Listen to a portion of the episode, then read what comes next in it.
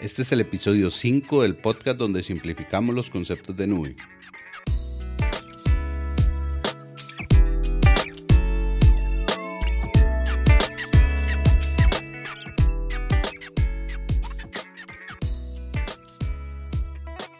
Bienvenidos a Simplemente Nube. Acá estamos buscando siempre la manera más sencilla de sacar provecho a esto conocido como la nube. En el episodio de hoy hablaremos de cuál es la disponibilidad de los servicios en la nube.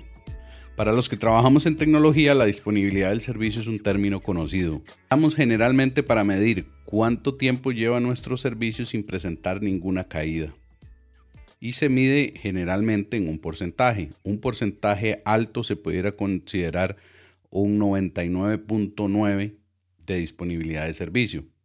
Ese número lo que quiere decir es que el servicio del 100% del tiempo que estuvo activo, el 99.9 estuvo eh, funcional. Y el otro 0.01 del tiempo estuvo caído el servicio o estuvo fuera de servicio. Eso es lo que generalmente llamamos en tecnología disponibilidad del servicio. Ahora bien, al igual que toda plataforma o toda solución, los proveedores de servicios en la nube también tienen caídas de servicio. Y esto es porque básicamente nunca, en, nunca hemos llegado a inventar los seres humanos eh, una tecnología que sea el 100%, que tenga el 100% de disponibilidad. No hemos inventado ni el hardware ni el software que permita tener una disponibilidad del 100%. Y, bajo, y bajo ese esquema, pues difícilmente vayamos a tener algún servicio que nunca, se, que nunca presente una caída. Y esto porque, porque para eso inventamos las reglas estas de alta disponibilidad y equipos en alta disponibilidad para tratar de, compensar un poco estas caídas que generalmente se presentan. Ahora, ¿cómo les va a los proveedores de nube? Vamos a hablar hoy de los tres más grandes proveedores de nube, o por lo menos los tres que más mercado tienen, que son Amazon, Azure y Google. Bueno, y empezamos por Google. Google tiene una, ah, junto con su nube y dentro de su nube tiene una serie de servicios que ellos también eh, venden a, a terceros. Caso como Gmail, como G Suite, como todas estas soluciones de ofimática de Google, inclusive el chat de Hangouts también es una solución que corre dentro de las nubes de Google. Google tiene, al igual que los otros proveedores, una página donde podemos ir a ver la cantidad de caídas que han tenido sus servicios en los últimos días. Y es muy importante hablar de servicios porque los proveedores de nube tienen cientos de servicios diferentes que se dan o se arriendan a la gente que quiera hacer uso de ellos, servicio de nube. Y con esto lo que quiero decir es que una organización puede tener 20, 30, 40, 100 servicios de nube, pero difícilmente los va a tener todos. Y esto es importante porque cuando hablamos de disponibilidad del servicio, hablamos de la disponibilidad del conjunto de servicios como tal. Y, las métricas que ustedes van a encontrar en Internet acerca de la disponibilidad del servicio habla de las horas que el servicio ha estado inactivo durante el último año, por poner un ejemplo, pero acumula o agrupa todas las horas que ha estado caído todos los servicios en total.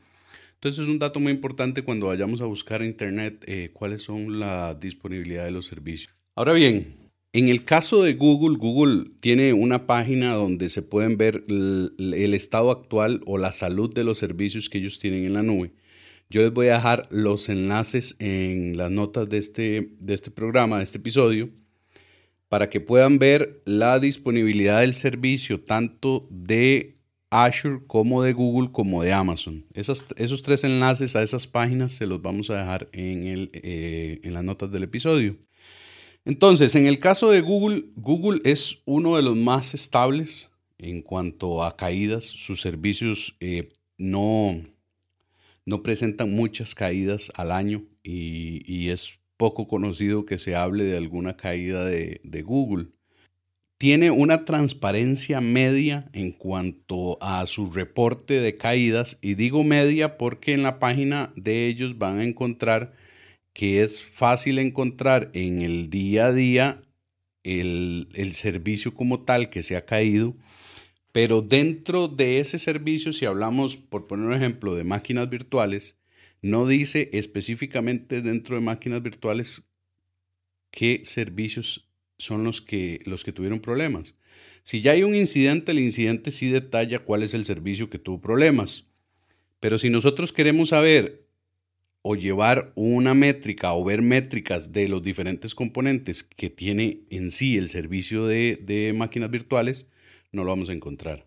En, ese es el caso de Google. El que sigue en, nuestro, en nuestra comparación sería Amazon. Bueno, antes de, de salirme del tema de Google, la semana pasada eh, creo que fue el viernes, tuvo una caída Hangouts. Y, y, y me di cuenta de este Hangouts porque es algo, una herramienta que utilizo en el día a día. Entonces, he notado que es uno de los servicios que últimamente está teniendo más problemas con Google. Puede ser probablemente porque está en un periodo de transición entre Hangouts y el nuevo cliente que se va a llamar, eh, por lo menos para la solución de, de ofimática de Google, de G Suite, se va a llamar Hangout Chat. Y está en ese proceso de transición entre un cliente y el otro y creo que puede haber por ahí algún tema de, caída de servicio por esa migración que están haciendo. Bueno, ya siguiendo con el caso de, de, Amazon, Amazon es el que mayor transparencia tiene a la hora de mostrar sus servicios y cuál es la disponibilidad de esos servicios. Si ustedes van a la página web que yo les voy a dejar, van a ver que Amazon detalla uno por uno todos los componentes de sus servicios. Y eso es más transparencia pero un poco más de, difícil seguimiento cuando lo vayan a ver. Y difícil seguimiento me digo porque hay que tener bastante conocimiento de cómo funciona la nube de Amazon para saber este, qué es cada servicio. Por poner un ejemplo, porque en el caso de Amazon, que le pone nombres muy específicos y muy fuera de, de cualquier estándar a sus productos, si usted va a ver un servicio que se llama AWS Glue, difícilmente va a saber qué es ese servicio. Usted ya tuvo que haber tenido alguna experiencia con Amazon para saber ese servicio que es. Igual pasa con el resto de servicios, lo van a encontrar con su nombre propio. Eh, y, es, un, es, un, tema a tener en cuenta.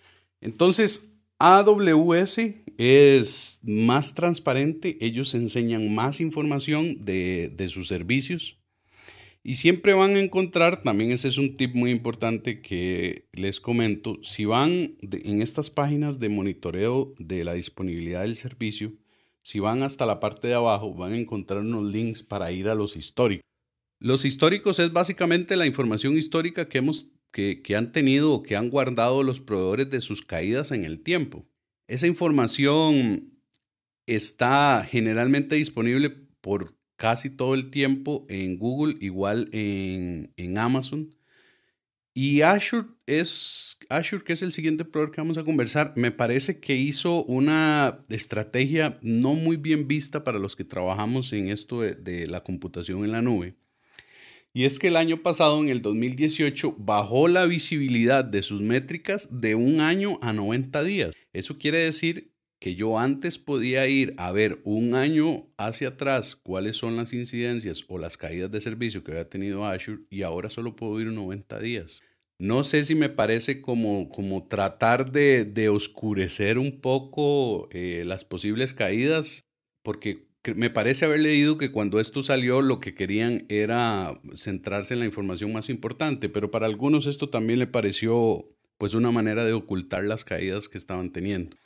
Hay una página que les voy a dejar también en las notas del programa. Recuerden visitar simplemente nube.com para ver las eh, notas completas del programa. Y son las notas completas porque generalmente, aunque uno pone unas notas en los episodios del podcast, estas no se ven completas porque tienen una cantidad de caracteres limitada en esa descripción.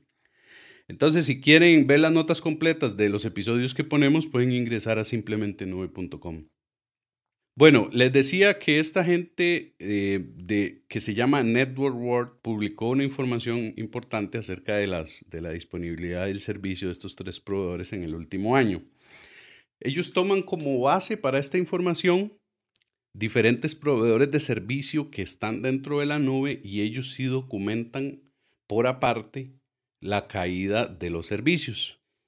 Y por aparte, no significa que documenten diferente a lo que reportan los proveedores de nube, sino que sus métricas pudieran ser un poco menos sesgadas. Y como su información es menos sesgada, pues es lo más importante de este dato.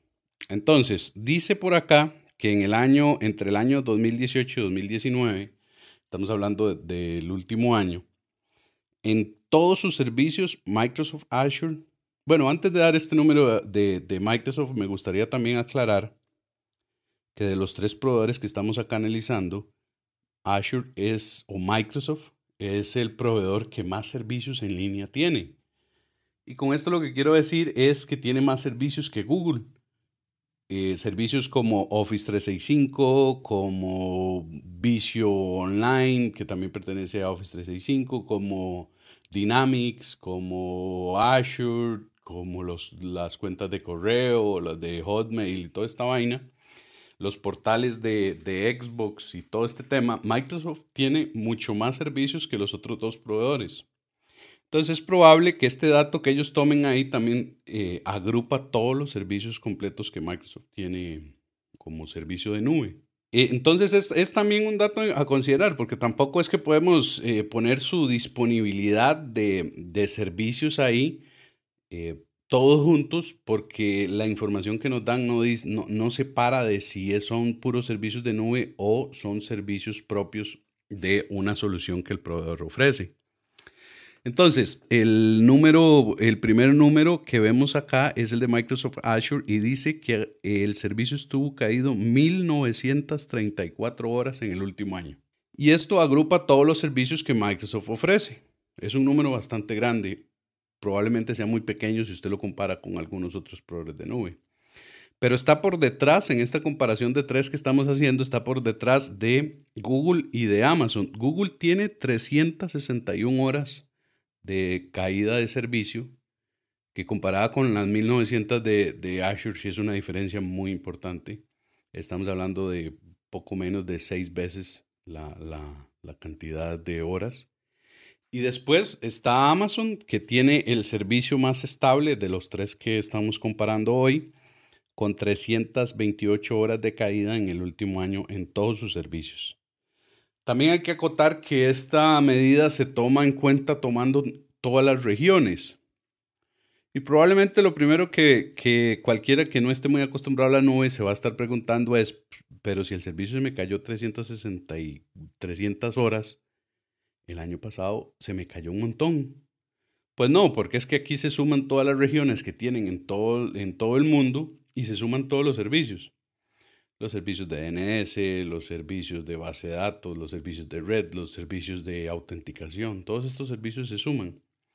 Yo personalmente, la mayor caída que he presentado en un, en un servicio de nube fue de seis horas y era seis horas en un servicio muy específico.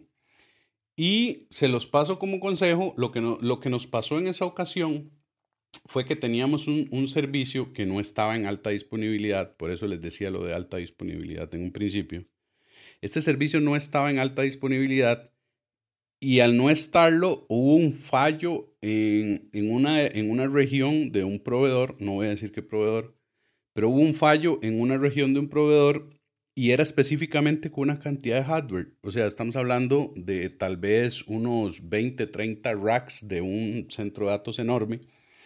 Y fue un fallo de, eh, en un tema eléctrico. Uno de, las, de los sistemas eléctricos se dañó en, en, uno de los, de los centros de datos y no entró la redundancia, hasta donde tengo entendido. Hubo un fallo grande a nivel eléctrico y se cayeron 20, 30 racks que para un proveedor de nube en un data center de la magnitud que tienen los proveedores más grandes, pues no es mucho, pero nosotros teníamos la suerte de tener ese servicio precisamente en esas máquinas que, se, que, tuvieron el problema eléctrico. Y estuvimos eh, seis, casi siete horas fuera de servicio con ese, con ese, y sí fue una caída grave. Nos tuvimos la ventaja de que fue, que fue fuera de horario de, de trabajo, fue en, en la noche, entonces la afectación no fue tan grave para los usuarios finales, pero sí tuvimos que correr algunos, eh, regenerar algunos procesos por el tiempo que estuvimos caídos. Pero sí es muy importante tomarlo en cuenta. Tengo, Yo personalmente tengo nueve años de trabajar con la nube y, y, en estos nueve años este es el servicio que más he visto que se haya caído, que fue esto que les comento, seis horas. El resto de servicios que he visto que se han caído es más un poco de intermitencia que el servicio completamente caído. Y con intermitencia lo que quiero decir es que a veces tiene problemas de autenticación. Es una de las cosas que más he visto en cuanto a caídas de servicio. Y es que la autenticación es algo muy importante en los servicios de nube. Y es porque la mayoría de servicios se interconectan a través de un servicio de autenticación. Esto lo que quiere decir es que para que un storage pueda acceder o más bien al revés, una máquina virtual puede acceder a un storage, tiene que pasar por un servicio de autenticación que le permita a esa máquina en específico acceder a ese storage. Entonces, cuando se da un problema a nivel de autenticación, uno ve diferentes comportamientos anómalos y eso es lo más que hemos tenido en cuanto a incidentes de, de disponibilidad de servicio. Esto es todo por el episodio de hoy. Quiero despedirme agradeciendo a ustedes por estar al otro lado escuchando este podcast y podemos ponernos en contacto a través de la página web simplemente nube barra inclinada contacto. Y nos escuchamos en el próximo episodio de Simplemente Nube.